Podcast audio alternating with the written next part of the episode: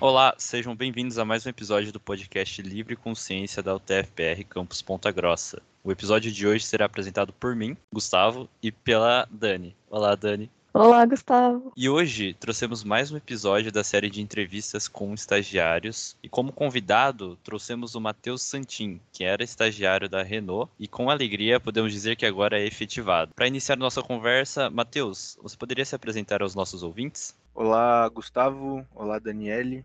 Meu nome é Matheus, eu sou aluno de Engenharia Mecânica e iniciei o curso no campus de Ponta Grossa cursei grande parte do meu curso aí no campus de Ponta Grossa e agora na parte final eu transferi aqui para Curitiba, né, devido ao meu estágio é, e estou finalizando. Eu formo no final desse semestre agora, 2020/1 e bom, na faculdade eu tive várias oportunidades e vários projetos que eu pude participar. Um dos mais importantes foi o, o T-Fest. Eu sou um dos cofundadores, junto com meus colegas ali. A gente formou uma equipe e criou o projeto de extensão, o T-Fest, onde o objetivo do projeto é construir um carro de alta performance, não só construir, como projetar o carro.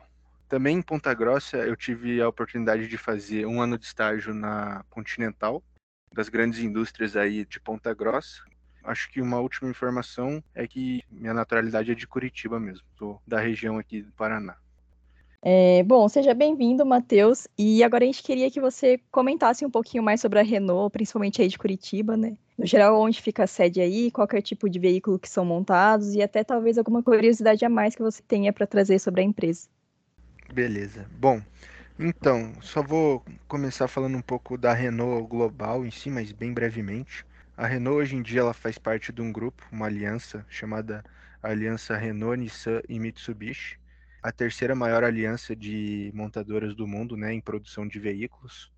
Se eu não me engano, chega na casa dos 5 milhões de veículos por ano no mundo.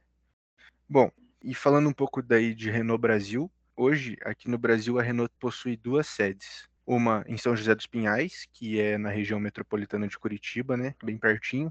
Fica na BR, indo para o litoral aqui, mas fica bem perto de Curitiba. Onde nessa sede aqui de Curitiba são fabricados os carros. Nós temos também uma parte administrativa aqui e também tem uma sede em São Paulo. É, essa sede é só administrativa, não é muito grande, é mais parte de marketing, essas coisas assim. Falando sobre a fábrica aqui em Curitiba, hoje aqui são fabricados, se eu não me engano, seis modelos de veículos. São todos os veículos que nós temos no nosso mercado nacional e o mercado da América Latina toda. Também, aqui na sede de São José dos Pinhais, os motores são fabricados. Todo o processo de fabricação do motor é feito aqui. Chegam uns blocos de alumínio, é, esses blocos são fundidos e injetados, onde é feito os blocos do motor e o cabeçote. Toda a usinagem é feita e até a montagem final dos motores. Uma curiosidade da planta aqui é que nós chegamos a exportar é, motores para outras plantas e também exportamos veículos para a América Latina inteira e para a África. Agora eu não, não, não, vou ter certeza se chega aí algum veículo para a Europa, mas eu acredito que não. Talvez nós temos um, alguma exportação para a Ásia também, mas eu não, não vou ter certeza dessa informação, mas acredito que sim. E, Matheus, o que motivou você a tentar o estágio na Renault? Então, essa parte automobilística, né, carros, sempre foi uma grande paixão minha. Eu sempre tive muito interesse na parte de motores, dinâmica veicular, desde a minha decisão para o curso de engenharia mecânica até para o que eu gostaria de trabalhar para o resto da minha vida, assim. Então, eu sempre foquei em procurar indústrias desse tipo, nesse ramo. Primeiro, eu fiz o estágio aí na Continental, né, que é uma, uma fornecedora de peças para o mercado automobilístico, né, e surgindo uma oportunidade, eu sempre procurei também em montadoras e a Renault também pela proximidade da, da região da, da faculdade, pela facilidade que eu teria em me deslocar para a fábrica e tudo, foi um dos motivos que eu decidi procurar o estágio na Renault. Boa, legal. E conta pra gente como que foi o processo seletivo em si, quando você se candidatou, como que você ficou sabendo, quais foram as etapas, o que mais te chamou a atenção também antes de você entrar e tal. Então, o meu processo seletivo, eu acredito que ele foi um pouco atípico, assim. Foi bem no começo da pandemia. Na verdade, a pandemia ainda não tinha estourado no Brasil aqui, foi por volta de umas duas semanas antes de entrar todas as restrições de lockdown, máscaras e tudo, foi feito o meu processo seletivo. Ele foi um processo bem rápido, sim. Ele contou com duas etapas. Primeiro, uma dinâmica onde existia, como posso dizer assim, meio que uma banca, assim, várias pessoas, onde a gente tinha que se apresentar para elas e também as outras pessoas que estavam no processo viam a gente se apresentando, meio que uma, como posso dizer, uma entrevista em grupo. Foi bem bacana, assim, é bem desafiador também. Na hora fica um pouco nervoso, porque eu não fui o primeiro e teve outros candidatos assim que você pega e fala: Nossa, o cara é muito bom, nem sei o que eu tô fazendo aqui mas fui lá e consegui. Após isso, eu fui selecionado para entrevista com o gestor da área. Essa entrevista também foi bem tranquilo, assim, não foi nada de outro mundo, mas ela contou com duas etapas. A primeira parte dessa entrevista foi toda em português e a segunda parte foi toda em inglês. Mas nada muito técnico nem muito complicado. Perguntas sobre como você é, bastante perguntas de perfil, assim. E sobre como eu encontrei a vaga e tudo. Bom, eu sempre procurei ficar acompanhando os sites das empresas que eu tinha interesse de trabalhar e um dia eu entrei no, no site da Renault, lá no site de vagas deles, e estava disponível um processo seletivo de estágio e eu me, me candidatei. É, não, não vi publicado em nenhum lugar assim, embora eles publiquem em LinkedIn, vagas, mas eu encontrei direto no site dele. Você poderia compartilhar com a gente quais foram as suas primeiras impressões de quando você conseguiu entrar na Renault? Cara, então, foi assim. Como eu falei antes, foi bem no início da pandemia o processo seletivo. Então, quando eu recebi a notícia que eu havia sido selecionado, foi praticamente uma semana antes de estourar a pandemia aqui no, no Brasil. Aí eu fui atrás de juntar os documentos e tudo, mas devido ao início da pandemia, demorou um, um certo tempo para eu iniciar o trabalho na Renault mas após isso, o trabalho também foi iniciado remotamente, né? Eu fiquei por volta de uns dois, três meses sem nunca ter ido para a fábrica conhecer ela, assim, só quando eu fui fazer a entrevista lá. É, só trabalhando em casa. Mas quando eu tive a oportunidade de conhecer, ter a visita em todas as partes da fábrica, cara, eu fiquei muito impressionado, assim. É algo de outro mundo, é uma fábrica gigantesca, muita tecnologia, assim. Lá tem são três fábricas que nós temos lá. Uma fábrica só para veículos de passeio, uma fábrica para veículos utilitários e outra para os motores. É muito complexo, assim. Eu fiquei muito impressionado com o tamanho do complexo industrial que eles têm ali. São ao total 7.500 funcionários que tem no polo industrial da Renault ali, e eu nunca tinha visto nada parecido, assim. Eu acho que o que eu posso dizer que eu senti foi que eu fiquei realmente muito impressionado. Ah, legal. E em relação à área que você estagiou, nos conte um pouquinho mais sobre ela e até sobre a área que você está trabalhando agora como efetivado. Então, no meu estágio eu tive a oportunidade de fazer o estágio em três áreas. Meu estágio teve duração de um ano e seis meses e eu fiquei seis meses em cada área. São áreas bastante próximas, assim, todas dentro da qualidade, mas com objetivos diferentes. Inicialmente eu entrei na parte de incidentes, né? detecção de incidentes com o cliente, problemas que acontecem com o consumidor final, identificar eles e priorizar quais são mais importantes, quais têm um efeito maior com o cliente, para a gente poder fazer uma priorização e decidir qual problema é mais importante tratar. Depois disso, eu passei seis meses na parte de estatística, que é levantamento de dados de parque produzido e veículos com problema, né? Identificar qual está sendo a quantidade de problema por mil unidades fabricadas. Essa área também é bem bacana, mas mexia com muitos dados, assim, não era muito a minha área. Por último, é a área que eu fui efetivado, é uma parte meio que uma mistura da primeira que eu citei ali, que é na parte de incidentes, só que envolve também a análise nos veículos. eu recebo a priorização dos temas. Em cima dessa priorização é decidido qual tema eu trabalho e eu faço a análise em cima desse problema, desde quantificar o quanto está acontecendo, entender o porquê aquilo acontece e propor uma solução e passar para a área responsável. Por exemplo, se nós temos um problema com o fornecedor, eu indico para o fornecedor qual é o problema e o que eu acho que pode resolver. Se é um problema de fabricação, eu passo para o pessoal da fábrica mesmo. E se é um problema de projeto, eu entro em contato com a engenharia e mostro para eles o porquê acontece e qual a melhor solução que eu pude encontrar para esse problema. É, fiquei com uma curiosidade aqui. Uhum. Mas você teve contato ou tem contato com aqueles testes que eles fazem em carros, tipo, sabe, que pega o carro assim e bate no muro, e aí tem os bonequinhos lá dentro e tal? Nesse caso, eu não chego a ter contato, por exemplo, de crash test, assim, desses de batidas. Mas o nosso laboratório lá conta com todos os veículos da Renault, em todos os modelos também, e os testes que a gente realiza neles funcionam da seguinte forma. Por exemplo, nós temos um cliente tendo problema no ar-condicionado dele. Esse cliente teve esse problema na garantia, né? Trocou a peça na concessionária, a gente solicita a peça para a fábrica aqui e nós montamos essa peça no, no, no, carro que a gente tem como carro de referência e tenta reproduzir o, o efeito aqui, né? E entender por que ele acontece. E isso desde ar-condicionado e todas as partes do carro, amortecedores, motor, nós testamos o carro, mas essa parte de batida com os bonequinhos a gente não faz. É, essa é outra parte da qualidade. É, na verdade, é mais projeto, né? Que eles fazem esses tipos de teste. Mas temos testes de rodagem, teste de combustível, combustível bom, combustível ruim, é, asfalto bom, asfalto ruim, vários testes desse, desse tipo. Ah, sim. Então, atualmente você fica bastante lá na fábrica, né? Acompanhando esses testes que vocês fazem. Na verdade, assim, eu faço a minha jornada é 80% em casa e 20% presencial.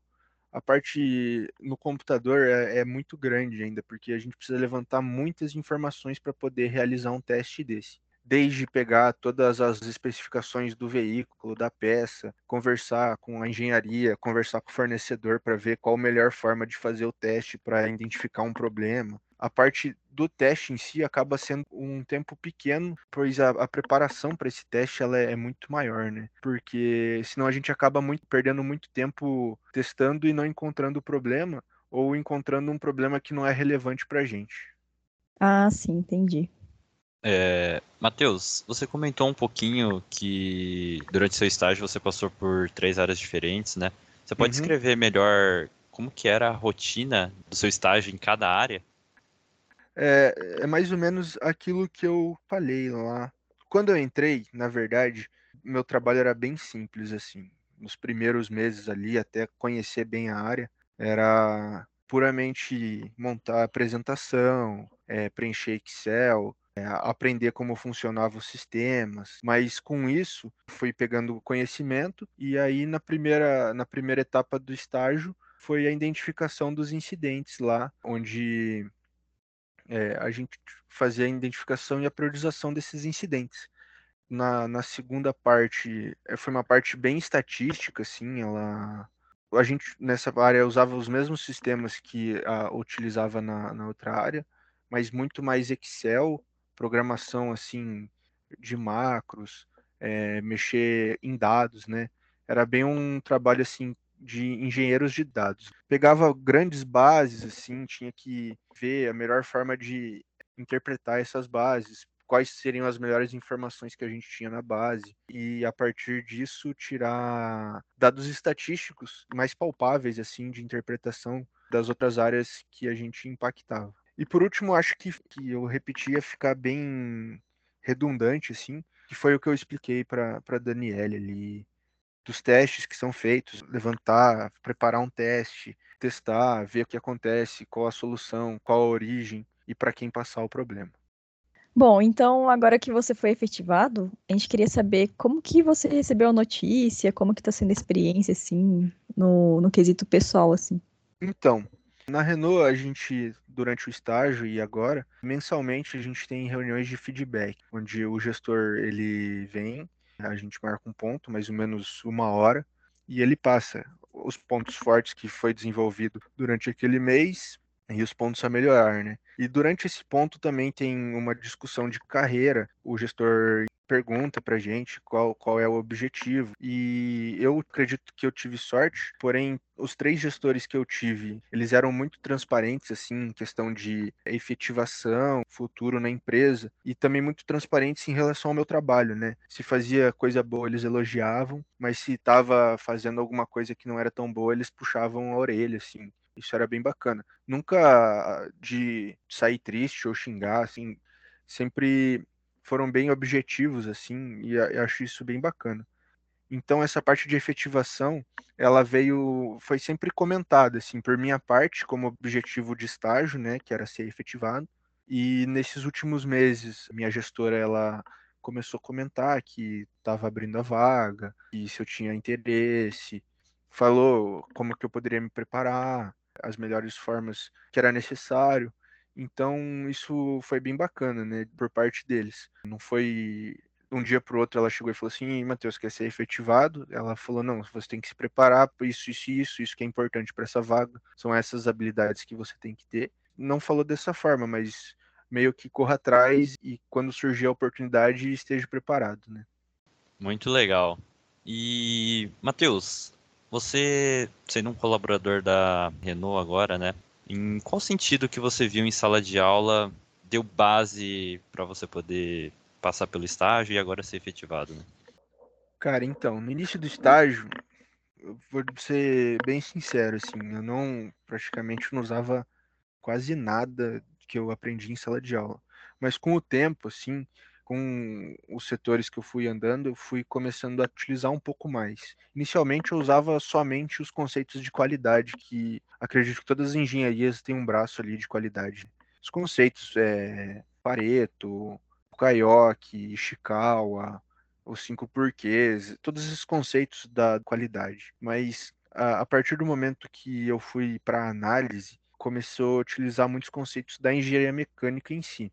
Por exemplo, tem peças que ocorre fadiga nela. A gente precisa fazer um estudo de fadiga para ver se realmente isso aconteceu porque foi utilizado daquela forma o carro ou foi um, um problema do cliente que ele exagerou, teve botou mais peso do que era especificado. A gente também, por exemplo, um problema de ar condicionado, toda a parte de refrigeração do carro ali, o ciclo, trocador de calor, parte de refrigeração que a gente tem na, na engenharia mecânica também é utilizada. A parte de projeto, desenho, é, eu uso bastante, assim, bastante mesmo. Pegar a, aqui a gente não utiliza o Solid, o, o software utilizado é o CATIA, mas ele é bem semelhante ao Solid, assim. Pegar o, um desenho de um carro, compreender, saber mexer na peça, saber a utilidade da peça, pegar os esforços que tem nela, saber o que, que esse esforço pode gerar, entender uma deformação, por que, essa deformação ocorre. Então, utiliza bastante assim a parte da engenharia mecânica. Nem uma parte tão profunda assim,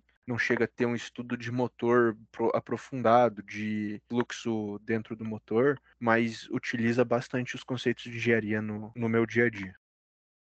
Boa. E falando agora um pouquinho sobre soft e hard skills, o que, que a empresa proporciona para você e para os demais colaboradores também?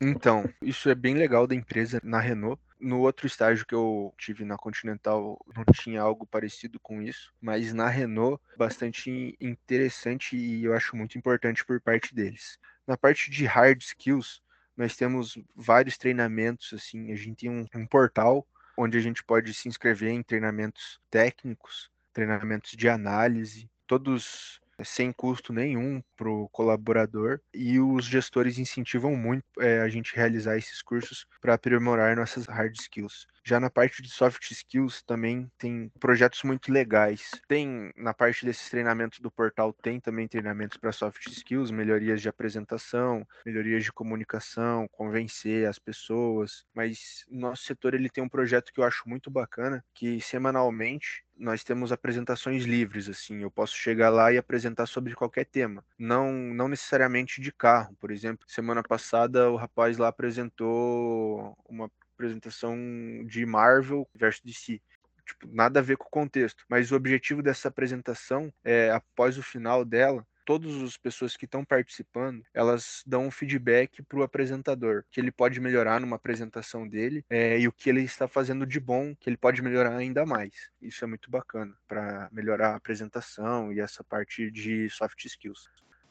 Muito legal, Matheus. Você poderia compartilhar com a gente quais eram as suas expectativas antes de ser efetivado e também agora, após a efetivação?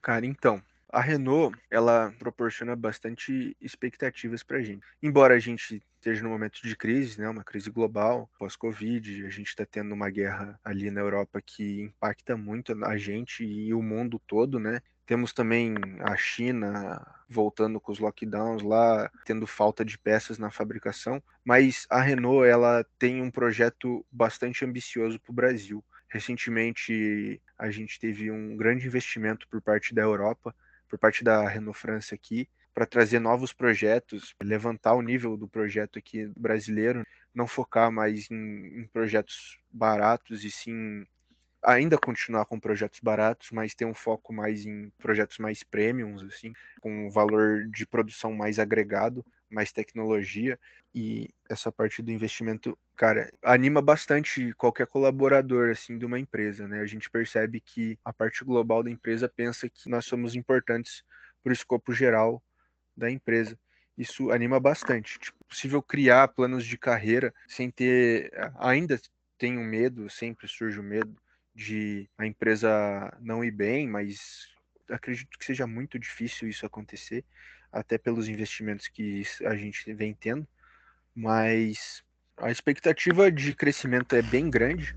No estágio, a expectativa de efetivação foi sempre alta também. Desde a entrevista, eu já sinalizei para o gestor que eu estava procurando não só um estágio, mas sim uma carreira dentro da empresa. É, acho que é isso. Boa, e você agora você uhum. tem planos de, por exemplo, é, talvez ir para uma outra sede, talvez até em outro país, assim? Assim, planos em si é, a gente sempre tem, né? Acredito que seja um sonho de quase todo estudante de, de engenharia é ir para um polo fora do país, por exemplo, a França, que tem um polo industrial automotivo muito grande. Temos outros países lá, como Alemanha, é, Inglaterra, que também são muito importantes para a tecnologia do, na parte automotiva. Então, a Renault ela tem sedes no mundo todo, né? Onde você imaginar, a gente tem fábrica. Aqui na América Latina são três: tem a sede Brasil, tem a sede Colômbia e a sede Argentina. Mas o objetivo de ir para fora é, é sempre bem grande. Se surgir uma oportunidade, é difícil pensar duas vezes antes de ir, né? Quase certeza de aceitar essa oportunidade. Então, posso confirmar que eu tenho plano sim, mas acredito que hoje está um pouco distante, né? Essa oportunidade, mas nos próximos anos, talvez, essa oportunidade aumente. Boa, tomara que dê certo. É. é... Então, a gente tem na, na Renault uma plataforma, né, que mostra todas as vagas globais dela todas as vagas que tem em todas as plantas da Renault. É bem bacana isso para ficar acompanhando e tudo. Mas em países que eu tenho objetivo assim é bem difícil surgir vaga. Surge mais em, por exemplo, Índia, China e não, não tenho tanto interesse de para um país desses, né? Embora o crescimento dele seja muito grande, né? Países que vem crescendo absurdamente nos últimos anos, mas acredito que não seria feliz morando lá. Boa, é ficar olhando, é, acompanhando, né? E sonhando também, né? É, isso aí. Mas e para finalizar o nosso bate-papo aqui, eu queria ver com você quais dicas que você tem para quem tem interesse em tentar o próximo processo seletivo da Renault, quem tem interesse assim de fazer parte da empresa.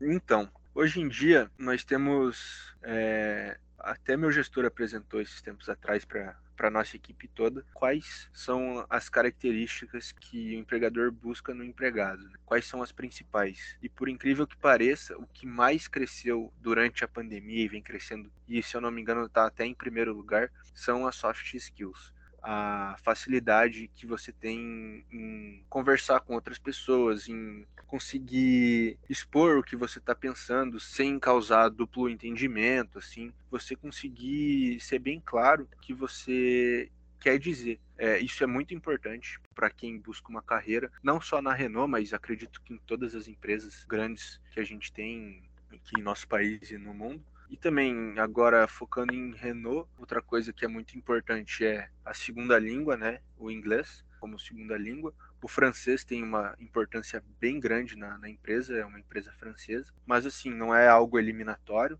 Eu não entendo nada de francês, quase nada. Às vezes eu participo de umas reuniões lá que o povo começa a falar francês, eu, sei lá, pego e falo, meu Deus, o que está acontecendo ali? Parece que estão falando uns marcianos conversando ali dá para entender nada. Na parte também interessante é Excel, Excel é básico hoje, tem que ter. Muito importante se você é que o que, que, acontece? Na Renault nós temos vários, vários tipos de, de empregos, né? Desde marketing, é, recursos humanos, compras, é, engenharia, qualidade, é, fabricação. Então cada área vai ter a sua, o seu foco principal, né? Isso vai mais de característica da pessoa. Então, acredito que para minha área, que é a qualidade ali, seja importante ter os conhecimentos da qualidade, as bases da qualidade. Na parte da análise, é bom ter um conhecimento de engenharia também, engenharia mecânica, engenharia elétrica também, e conhecimentos de softwares como Solid, o CATIA é bastante importante no processo seletivo na Renault. Você falar que tem conhecimento de CATIA é um diferencial bem grande. E acho que é isso. E chegamos ao final da entrevista com o Matheus. Muito obrigado pela participação e disponibilidade para compor esse episódio. Mas para encerrar nossa conversa então, quais são as suas considerações finais? É, bom, primeiro, acho muito muito bacana esse projeto de vocês aí, muito interessante ter esse projeto que compartilha com todos os alunos do campus. Acho que inclusive não só alunos escutam, mas outras outras pessoas fora do campus é, mostrar o, o, que a gente produz no campus, o que é criado, né? É, desde projetos até carreiras que surgem a partir do, de um curso é, na UTFPR. Também queria agradecer é, a oportunidade de estar compartilhando com vocês aí toda a minha carreira, que não é muito grande assim, mas já tenho uma boa história, mas nada muito comprida. Mas agradecer vocês pela oportunidade também. Muito obrigado. Se tiverem bem. alguma pergunta para mim direta, assim, que vocês têm interesse, pode, pode falar, pode perguntar também. Sobre a Renault, sobre a TF aqui em Curitiba. Eu tenho uma dúvida em relação a, por exemplo, é, você estava faz, fazendo TF aqui em Ponta Grossa, Isso. daí por conta do estágio você teve que mudar para Curitiba, né? Na verdade é assim a gente pode continuar como aluno de Ponta Grossa, só que fazendo como aluno especial aqui em Curitiba. Só que você tem uma limitação de três matérias por semestre. Aí a transferência, todo, todo semestre abre um edital de transferência, né? Tem umas, uns requisitos. Normalmente o requisito é, um, é o período. Você tem que estar acima daquele período. Quando abriu o edital para mim, você tinha que estar acima do quinto período de engenharia mecânica e a transferência entre, a UTFP, entre o TFPRs, ela é bem tranquila, assim, você não tem que mandar nenhum certificado nem nada, só tem que mandar a solicitação de transferência. No meu caso ali, eles havia cinco vagas, acho que eu tinha 300 candidatos, mas só dois candidatos foram aptos para essa transferência, né? Eu fui um deles, teve outro rapaz lá, ainda sobraram três vagas para transferência, que são as vagas que tinham disponível a partir do quinto período aqui no campus de Curitiba é bem tranquilo, assim. Quanto mais para frente do curso, mais fácil fica. Não é mais fácil, mas. É, mais fácil. Fica mais tranquilo, porque é menor o número de pessoas na, tá nessa parte do curso, né? Que busca uma transferência. É, bem tranquilo, assim. Não, para o TF, entre o TF, não tem burocracia nenhuma. Talvez o que aconteça, que foi o que aconteceu comigo, perdi algumas matérias que eu fiz aqui mas bem poucas, assim. E tem algumas matérias que tem na grade de engenharia mecânica em Curitiba, que não tem na grade de engenharia mecânica em Ponta Grossa. E vice-versa, né? Tem matérias que tem na grade de Ponta Grossa que não tem lá, que entrou como enriquecimento no meu currículo. Mas é, assim, é bem tranquilo, bem tranquilo mesmo. Quanto mais para frente do curso, mais tranquilo ainda. Boa, beleza, essa era a minha dúvida. Obrigada, Matheus, por contar a experiência aqui pra gente. Mas então estamos encerrando o episódio de hoje do Livre Consciência. Lembrando que os episódios estarão disponíveis em nossa página de Spotify, Deezer e Apple Podcast. E também vocês conseguem nos acompanhar através do nosso Instagram, que é o arroba livreconsciência. E até mais. Sigam aí, pessoal.